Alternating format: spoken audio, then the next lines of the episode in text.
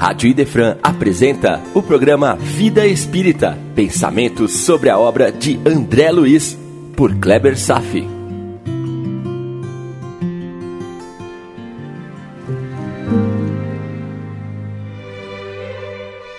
Nosso Lar, capítulo 32, Notícias de Veneranda, parte 1. Neste capítulo vamos conhecer a ministra Veneranda.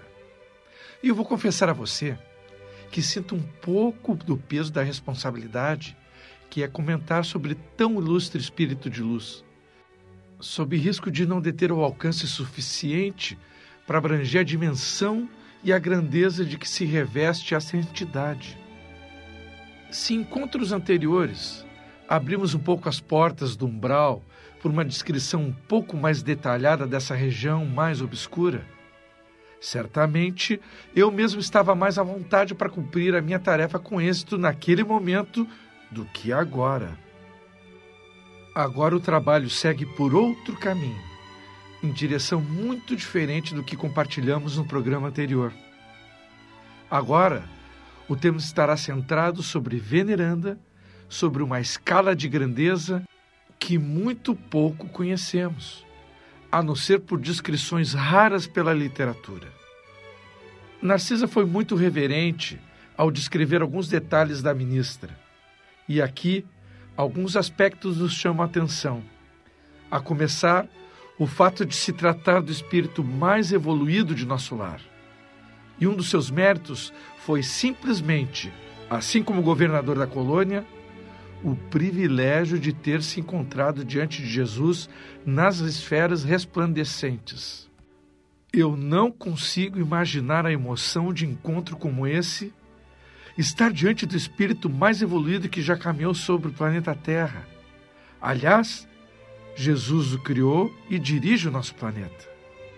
Temos muito poucas informações sobre tais regiões de luz na medida em que as esferas de vida espiritual se expandem para as alturas, em planos vibratórios cada vez mais sutis, as descrições dessas regiões tornam-se cada vez mais escassas, por reduzirem-se o número de espíritos que transitam nessas faixas vibratórias que possam descrevê-las. E outro detalhe: é a própria dificuldade de traduzir para o nosso entendimento humano as descrições dos ambientes celestiais, porque nos falta um vocabulário necessário, nascido da nossa própria experiência, que ainda não possuímos. Já fiz menção em outra ocasião sobre um livro chamado A Vida Além do Véu, do reverendo britânico e médium George Valley Owen. Esse livro, psicografado bem no início dos anos 1900, faz um belo apanhado descritivo das várias esferas de vida espiritual da Terra, num enorme esforço de tradução para os nossos sentidos, usando muitas metáforas para se tentar desenhar o ambiente de vida que se passa nessas esferas. O livro descreve desde as regiões abismais, o umbral, até as regiões bastante elevadas em círculos de existência bem acima de onde está localizada a colônia Nosso Lar, e provavelmente acima de onde se encontra a mãe de André Luiz. Os autores espirituais desse livro, porque foram mais de um, também descreveram camadas elevadas com certo grau de dificuldade, assumindo que muitos aspectos de vida nessas regiões nós não teríamos condições de compreender, porque ainda nos faltam conhecimentos básicos e vocabulário mais amplo que pudesse explicar muitos e muitos detalhes desses lugares. Os espíritos usaram expressões simbólicas e metáforas para tentar nos traduzir muitas imagens que não pertencem aos nossos tão limitados conhecimentos e até pedem desculpas por pecarem com tão pobre linguagem de que se utilizaram. Em alguns momentos, ficamos deslumbrados com certas descrições mesmo que os autores espirituais lamentassem que estivessem distorcendo algumas realidades por carência linguística. E mesmo que fossem imagens magníficas, nos disseram que, na verdade, eram muito, mas muito mais deslumbrante do que o pobremente descrito. E sobre as regiões onde vive Jesus, não se tem notícias. No livro, os poucos encontros ocorridos com o Mestre aconteceram por esforço dele em descer de sua esfera resplandecente para se manifestar aos grupos de espíritos espectadores. Quando Narcisa falou das esferas resplandecentes, estava falando das regiões onde não mais articulam palavras, onde a comunicação é diretamente mental onde os sons musicais são de natureza desconhecida para nós, onde as cores revelam matizes de beleza que ainda desconhecemos, por termos olhos imperfeitos. E quer saber mais? Os espíritos nos contam que o tipo de sentimento que vibra nessas regiões é de uma natureza que ainda não foi despertada em nós. Assim como nos animais, não se despertou a razão, está entendendo? Estamos nos referindo aos planos de vida onde transitam espíritos do quilate da ministra veneranda. Planos esses que podem se localizar na Terra, mas que mais comumente podem ser encontrados em outros mundos, em outros planetas mais evoluídos, seja em nosso sistema solar ou em qualquer outro sistema. Trago aqui hoje breves palavras de Kardec a respeito das regiões e dos espíritos elevados. Tudo isso está escrito no livro O Céu e o Inferno, lá no capítulo 3, designado O Céu, item 11. A reencarnação pode acontecer na Terra ou em outros mundos.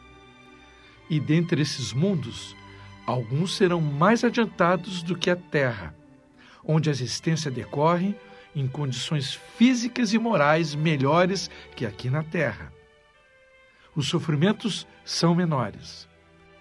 Nesses mundos, apenas são admitidos espíritos que já atingiram certo grau de perfeição, compatível com o adiantamento do mundo onde eles são chamados a viver. A vida nos mundos superiores já é, em si mesma, uma recompensa, porque aí nos achamos livres dos males e das dificuldades, tão comuns aqui na Terra.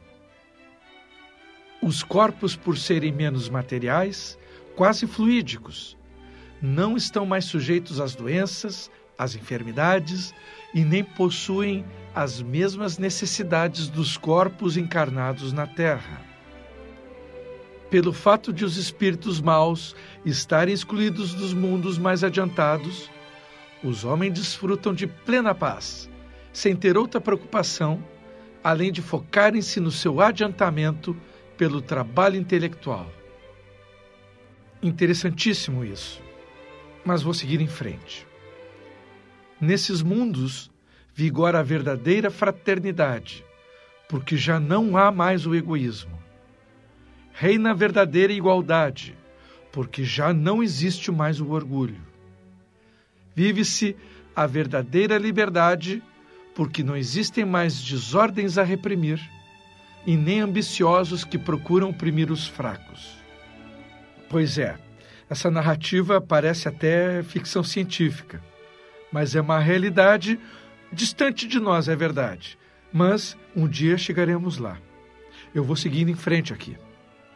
Esses mundos mais adiantados são verdadeiros paraísos se comparados com a Terra e representam as diversas etapas que o espírito precisa passar para progredir e atingir o seu estado definitivo. A Terra é um mundo inferior, destinado à purificação dos espíritos imperfeitos. Aliás, um adendo: se estamos encarnados na Terra, significa que somos espíritos inferiores, tá bom? Sem ilusões. Vamos caminhar dentro dessa realidade. Sem estresse, então, meu irmão. Vamos em frente. Essa condição de inferioridade permanecerá até que Deus resolva fazer dela uma morada de espíritos mais evoluídos. Assim é que o espírito, progredindo gradualmente, à medida que se desenvolve, chega ao apogeu da felicidade.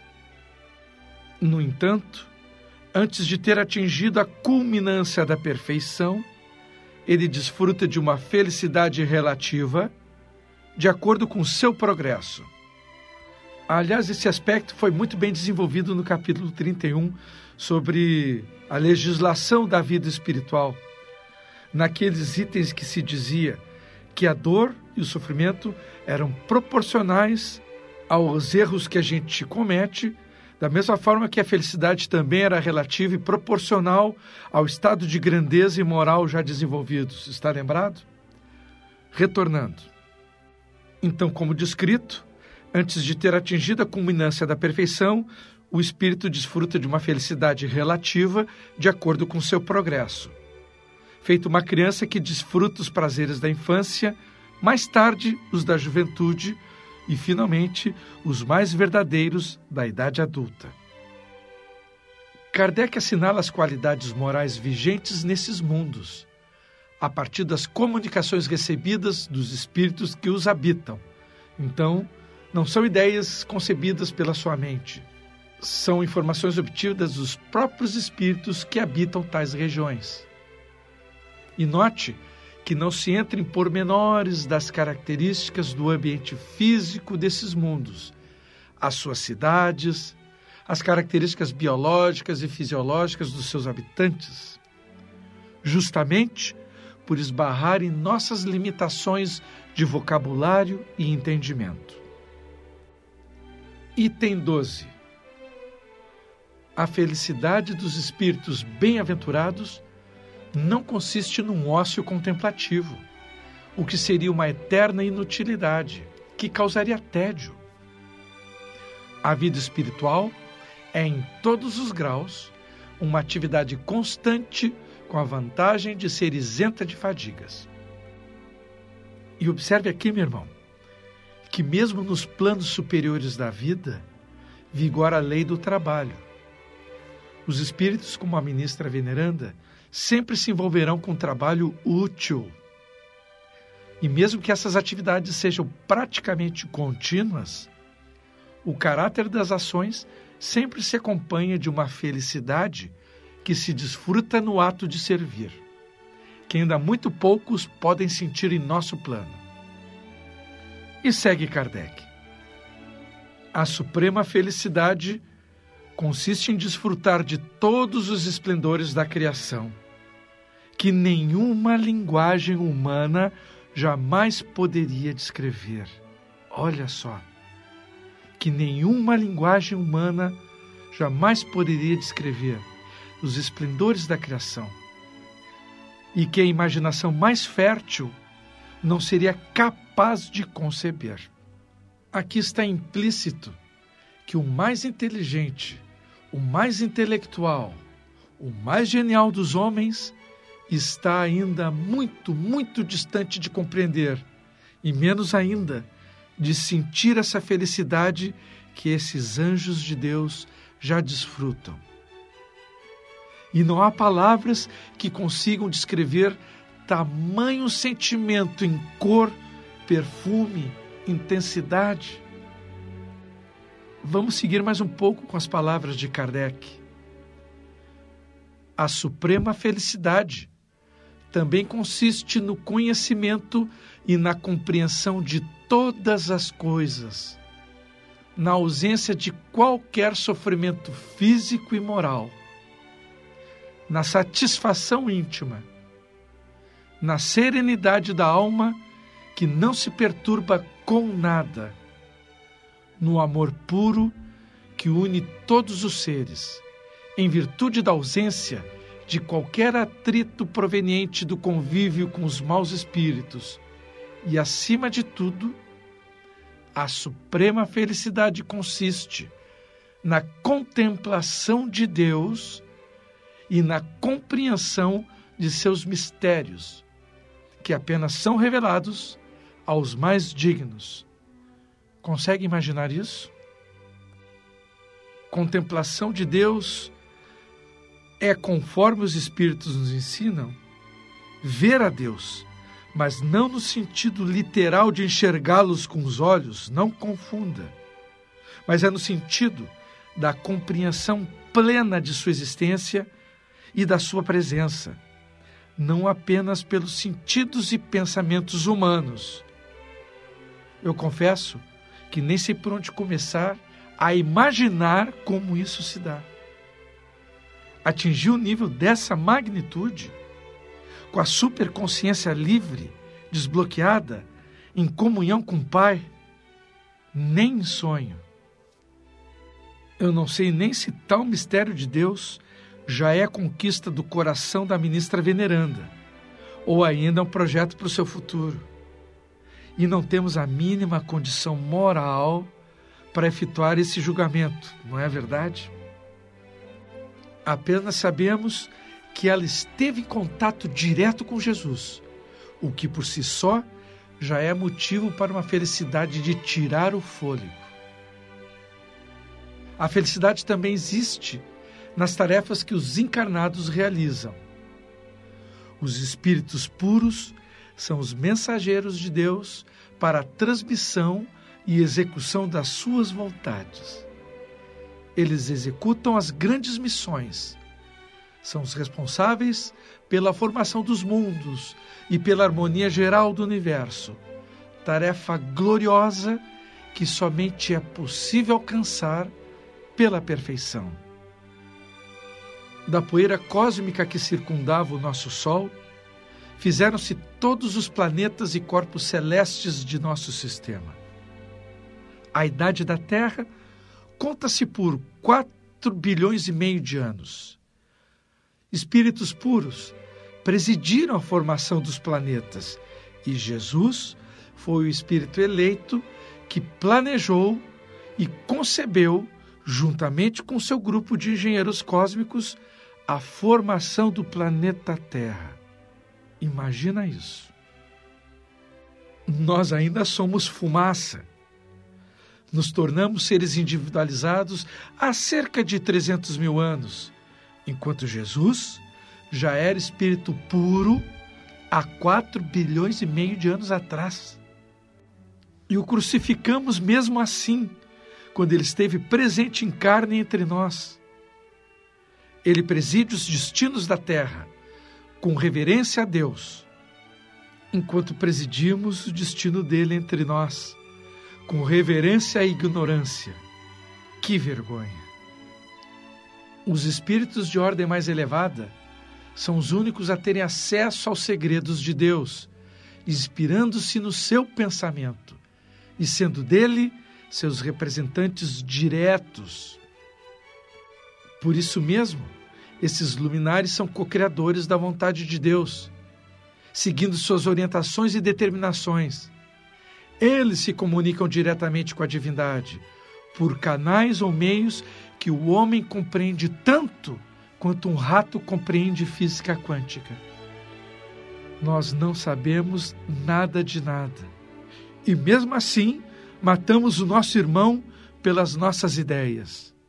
Que vergonha! Item 13. As atribuições dos espíritos são proporcionais ao progresso que eles já realizaram, ao conhecimento que já possuem, às luzes que já emitem, às suas capacidades, à sua experiência e ao grau de confiança que merecem do soberano Senhor. Não há favores nem privilégios que não decorram do próprio mérito tudo é medido e pesado na rigorosa balança da justiça divina. As missões mais importantes somente são confiadas aos espíritos que Deus julga serem capazes de as cumprir e, ao mesmo tempo, incapazes de falhar ou comprometer a sua realização. Meu irmão, assim como as missões são proporcionais ao grau evolutivo do espírito, as nossas provas e expiações também nos são dadas na medida da nossa capacidade de enfrentá-las. Por isso, dizemos que Deus nos fornece a cruz conforme a nossa capacidade de carregá-la. Se for impossível nos recuperarmos numa existência, poderemos concluir uma prova em outra ou várias existências. Eis aí um outro argumento a favor das reencarnações. E assinalo outro aspecto disso. carregamos de nossas vidas passadas erros cometidos dos quais ainda não temos condições de enfrentá-las, mas que no devido tempo surgirão numa vida ou noutra no tempo exato de Deus. Retornando ao item 13, enquanto os mais dignos compõem o Supremo Conselho, sob o próprio olhar de Deus, aos chefes superiores é conferida a direção de inúmeros planetas e para outros é confiado o comando de mundos especiais. Realmente é um tema muito incomum para nós, mas para você ver, é a doutrina espírita que nos faz essa revelação. Coragem de Allan Kardec para escrever isso há 170 anos atrás. Mas vamos retornar. As tarefas mais restritas são dadas em função do adiantamento dos espíritos e segundo a hierarquia que existe entre eles. As atribuições são orientar os povos com vista ao seu desenvolvimento, proteger as famílias e os indivíduos, impulsionar cada ramo do progresso, dirigir as diversas operações da natureza, ter a responsabilidade pelos mais ínfimos detalhes da criação.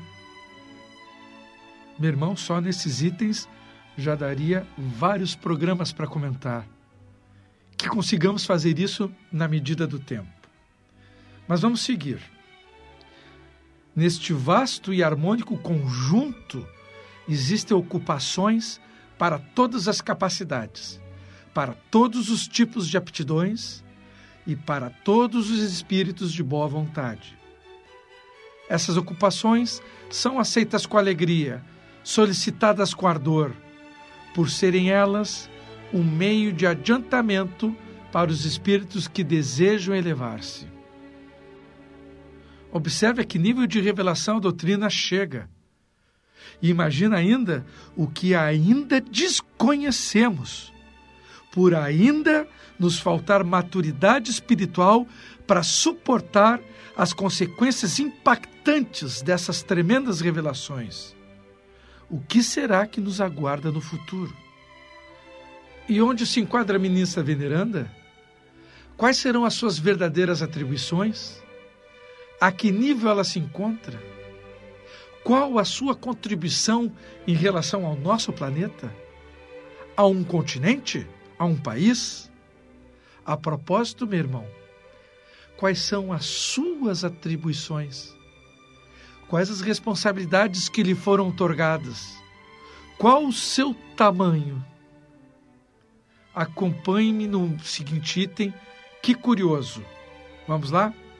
Item 14 ao lado das grandes missões confiadas aos espíritos superiores, existem outras de importância relativa, concedidas aos espíritos de todas as categorias. Então, afirmamos que cada encarnado também tem a sua missão, ou seja, deveres a cumprir para o bem dos seus semelhantes, desde um pai de família, a quem cabe o progresso dos filhos, até o homem de inteligência superior que lança na sociedade novas sementes de progresso.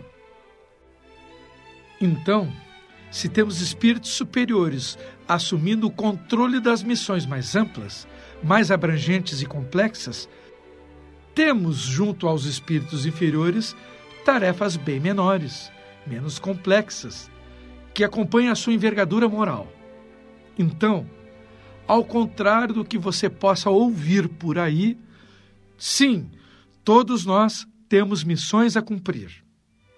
Por isso, Kardec complementa o texto com o seguinte: É nessas missões secundárias que se verificam as falências, os adultérios, as omissões, o descumprimento das obrigações e as renúncias que prejudicam o indivíduo não chegam a afetar o todo. E Kardec está aí justamente falando de nós, quem nós somos, a nossa pequeneza. E dentro da nossa pequeneza, e dentro de um, um curto espaço, um curto tamanho de missão que a gente assume, conseguimos errar, conseguimos falhar. Meu irmão, estamos no começo. Este é simplesmente ao início do nosso processo evolutivo para a luz. Vamos trabalhar com mais carinho e entender a posição que nos encontramos. Mesmo missões menores apresentam maiores chances de fracasso, justamente porque essas missões serão desempenhadas por espíritos inferiores, como a maioria de nós. E concluímos por hoje essa primeira parte dos estudos sobre a espiritualidade superior, na qual pertence a ministra veneranda. É bom transitar um pouco nesse terreno algo desconhecido por nós, para o nosso conhecimento e, principalmente, para melhor situar a compreensão de quem estamos tratando no capítulo de hoje. A ministra faz parte de uma classe de espíritos na qual todos irão pertencer um dia. Mas dentro dessa posição hierárquica, existem muitos desdobramentos em relação ao nível de superioridade. É quase impossível definir com precisão onde se encaixa a ministra veneranda. Mas, pelo menos, temos um vislumbre inicial sobre o tipo de trabalho e disposição que esse amado Espírito exerce, nos servindo de bússola para o caminho que deveremos trilhar. Por hoje era isso. Desejo paz a todos e até breve.